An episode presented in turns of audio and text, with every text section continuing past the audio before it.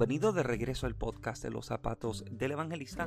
Este que le habla es el pastor Michael Santiago y le doy la bienvenida a otro episodio más. Como saben, en el episodio pasado estuvimos hablando acerca de los peligros del ministerio y hablábamos cómo hay una serie de peligros que podemos desarrollar en los siguientes episodios. En el pasado estuvimos hablando acerca del peligro que hay en el ministerio cuando no aprendemos a hacer balance y ponemos en peligro la salud de nuestra familia.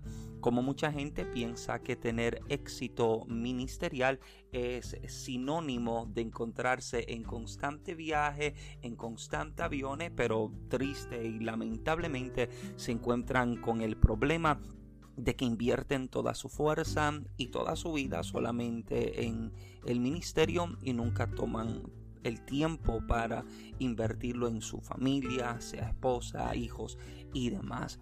Entonces, en este segundo episodio hay algo de lo que sí deseo hablar, que es algo con lo que entiendo que no solamente los ministros nos encontramos batallando o luchando en momentos de nuestra vida, sino también cristianos en general, cristianos, eh, líderes de las iglesias, ministros, pastores, evangelistas, todos en algún momento de nuestra vida nos encontramos con un problema de el cansancio y de encontrarnos gastados. Ahora, no hay problema con sentirnos cansados. Ese no es el problema, no es específicamente lo que vamos a estar hablando. O sea, eh, debes entender de que somos humanos, aún incluso eh, cuando Juan relata el momento de la multiplicación de panes y peces. De hecho, Marcos lo relata un poquitito más con detalle. Cuando Marcos habla acerca del milagro de panes y peces, hay algo interesante que Marcos dice y es que Jesús, cansado, se monta en la barca para cruzar del otro lado buscando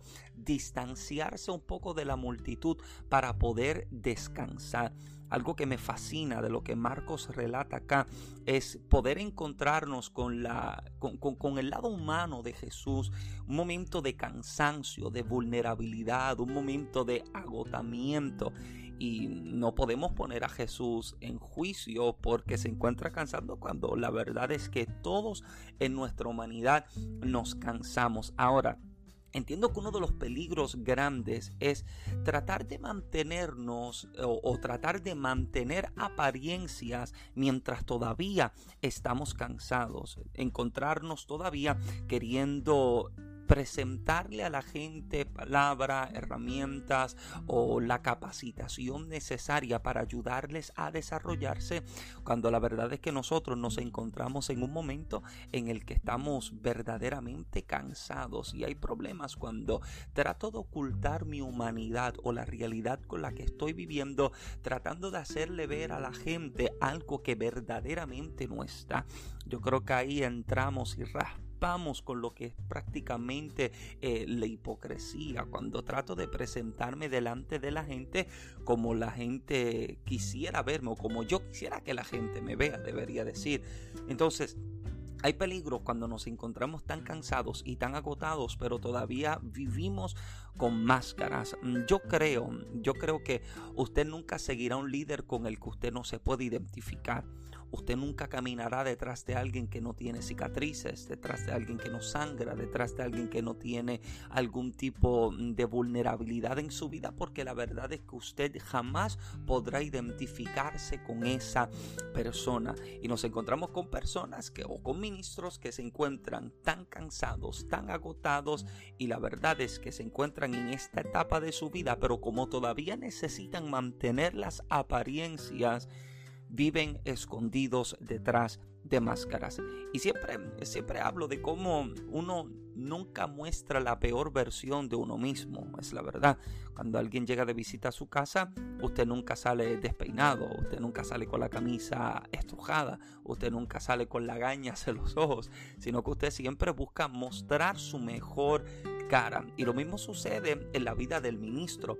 El ministro que está tratando de cumplir con las expectativas de la gente el ministro que busca que la gente siempre crea que él se encuentra siempre en una etapa de espiritualidad, que en él no hay ningún problema, que en él no hay ninguna situación, sino que él siempre vive en una etapa espiritual de 100%, cuando la verdad es que ninguno, por más que ayune, se puede encontrar en una etapa como esta. Porque aún Santiago, me fascina lo que Santiago habla acerca de Elías, porque en el capítulo 5 de la carta de Santiago, Santiago nos permite ver el lado humano de Elías, el lado humano del ministro. Santiago escribe y la versión Reina Valera del 60 dice que Elías era un hombre sujeto a pasiones semejantes a las nuestras. Eso es lo que la versión Reina Valera del 60 dice. Está mostrando un hombre con cansancio, con vulnerabilidad.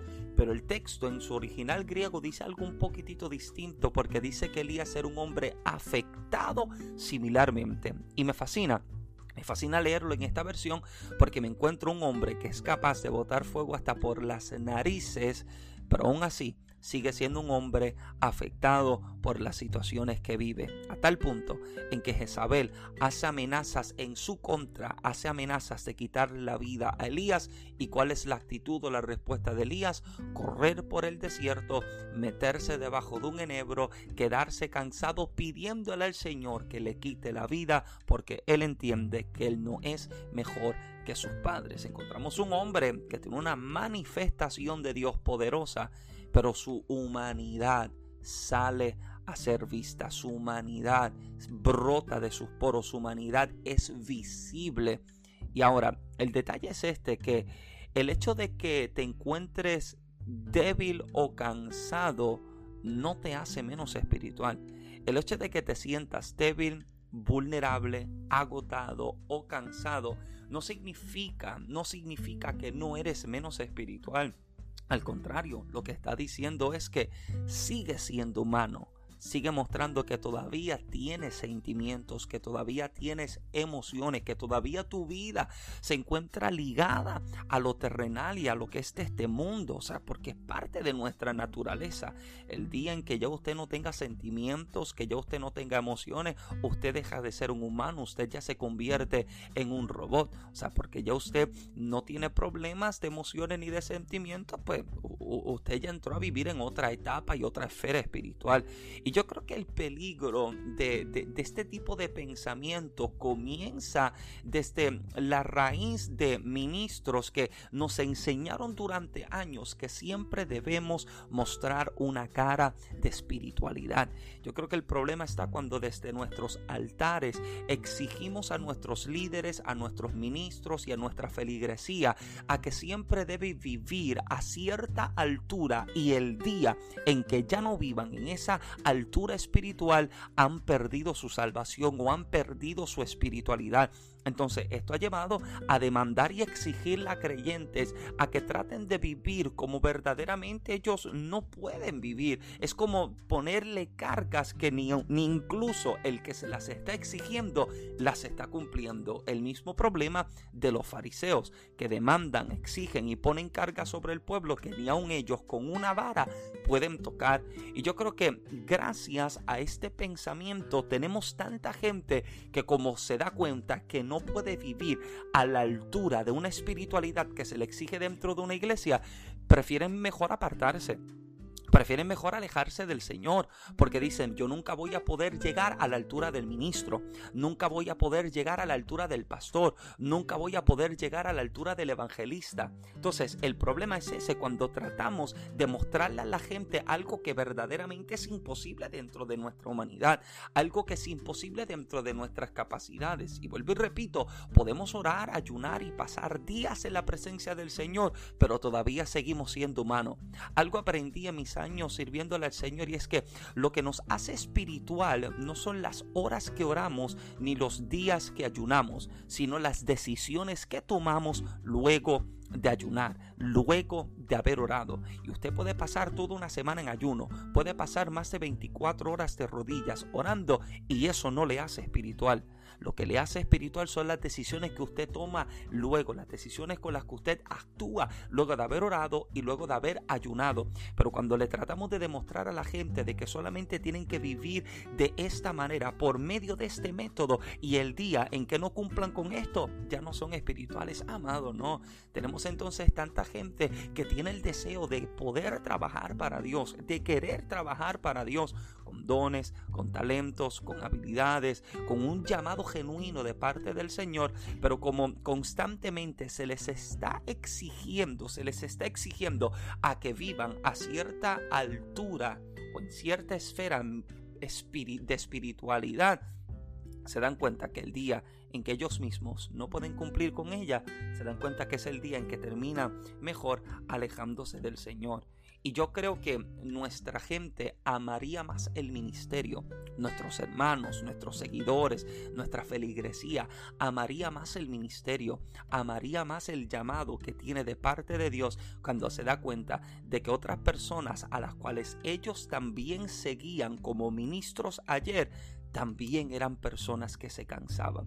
Por eso es que no debemos escandalizarnos cuando nos enteramos de que alguien cayó en una situación de pecado. No deberíamos escandalizarnos porque la verdad es que el hecho de que se encuentre en una etapa ministerial no significa que ya no va a tener debilidades, no significa que ya no se va a cansar no significa que ya no va a tener áreas vulnerables en su vida. Al contrario, yo creo que mientras más te encuentras ejerciendo el ministerio, más ataques estás teniendo. Más ataques en tu carne, en tus emociones, en tu cuerpo, en tu salud.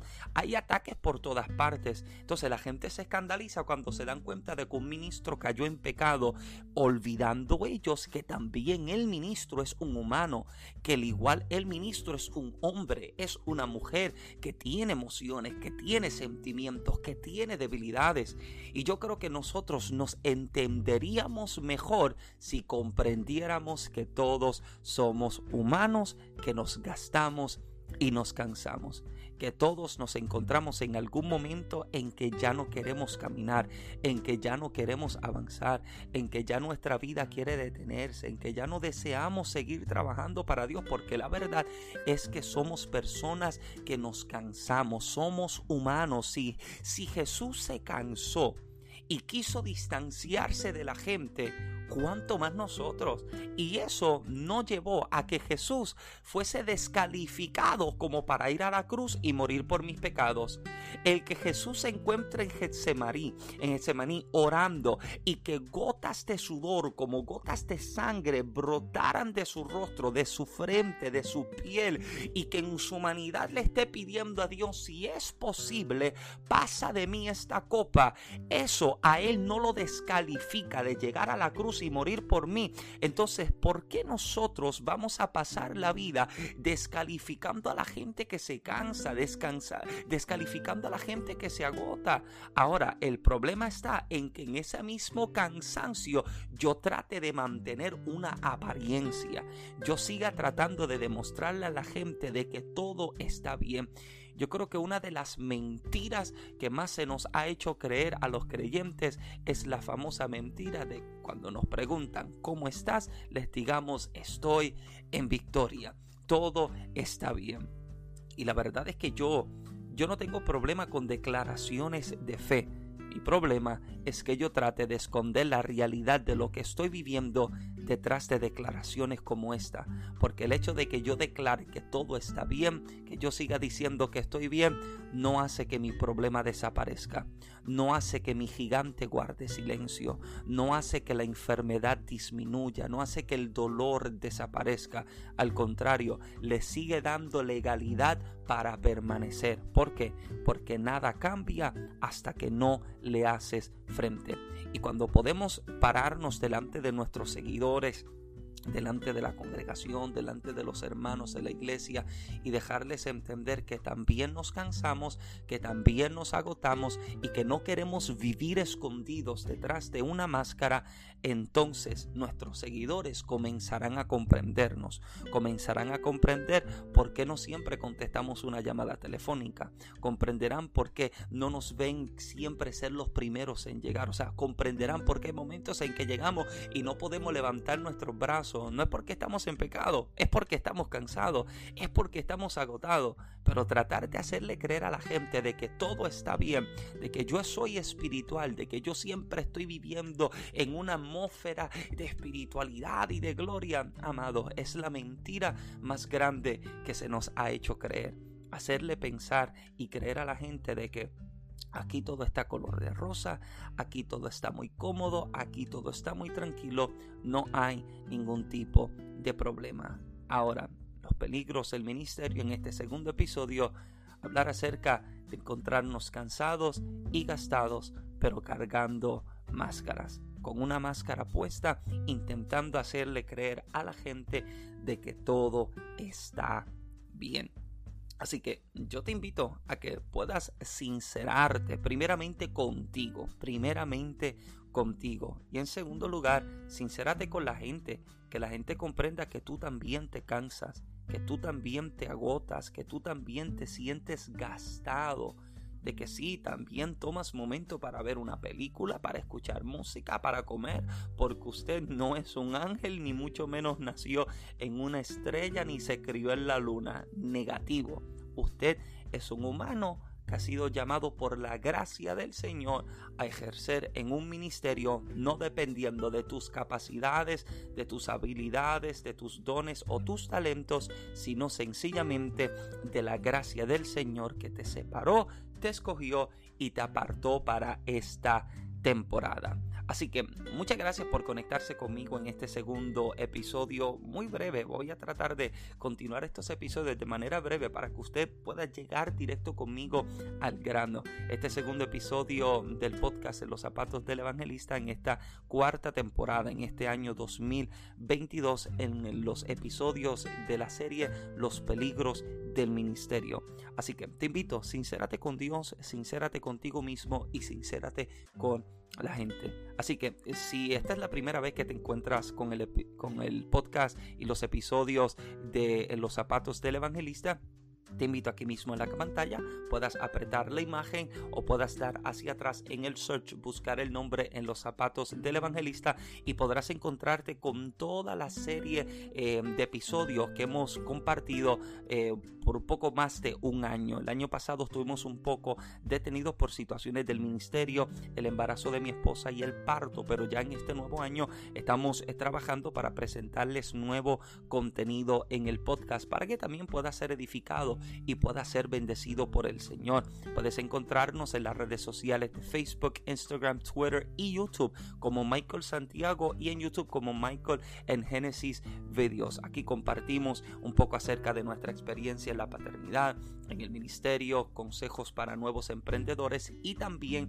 consejos para nuevos escritores. Les dejo saber que ya hoy oficialmente tengo las copias de mi quinto libro, Sedientos, una especie de cristianos insaciables. Puedes ordenar tu copia directamente conmigo, me puedes escribir al WhatsApp del ministerio al 787-615-5433. Puedes escribirme para los detalles de envío, el costo del libro junto a los costos del envío y así entonces poder adquirir tu copia. Si no, puedes entrar en amazon.com y conseguir el libro tanto físico como digital físico o digital lo puedes adquirir y ya pronto si el Señor lo permite durante este año vamos a estar desarrollando lo que son los libros eh, o la experiencia del libro en audio, un audio libro, los cinco libros poder ahora llevarlos a la experiencia en que no te tengas que sentar a leerlos sino que puedas sentarte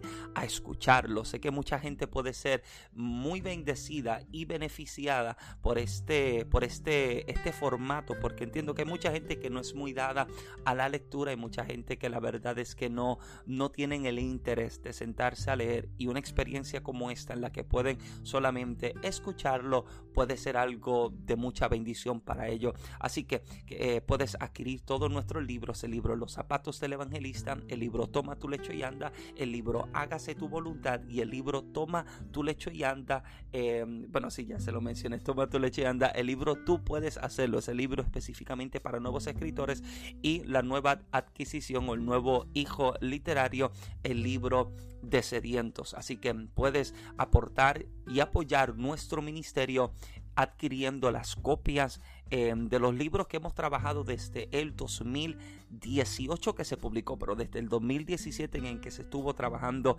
el primer libro. Llevamos unos años, por gracia del Señor, trabajando fuertemente para presentar material que edifique, material que bendiga y material que desafíe a despertar y levantar el llamado y el propósito de Dios en tu vida. Así que puedes ponerte en contacto conmigo a través de las redes sociales y preguntar también cómo tus copias. Si no te has suscrito ni sigues este podcast, te invito a que lo hagas para que entonces puedas estar en cada uno de los episodios. Activa la campana de notificaciones para que no te pierdas el contenido que estaremos presentando en este nuevo año en el podcast. Así que muchísimas gracias por estar con nosotros. Pido a Dios que te bendiga con lo mejor. Mi nombre es Michael Santiago. Muchas bendiciones.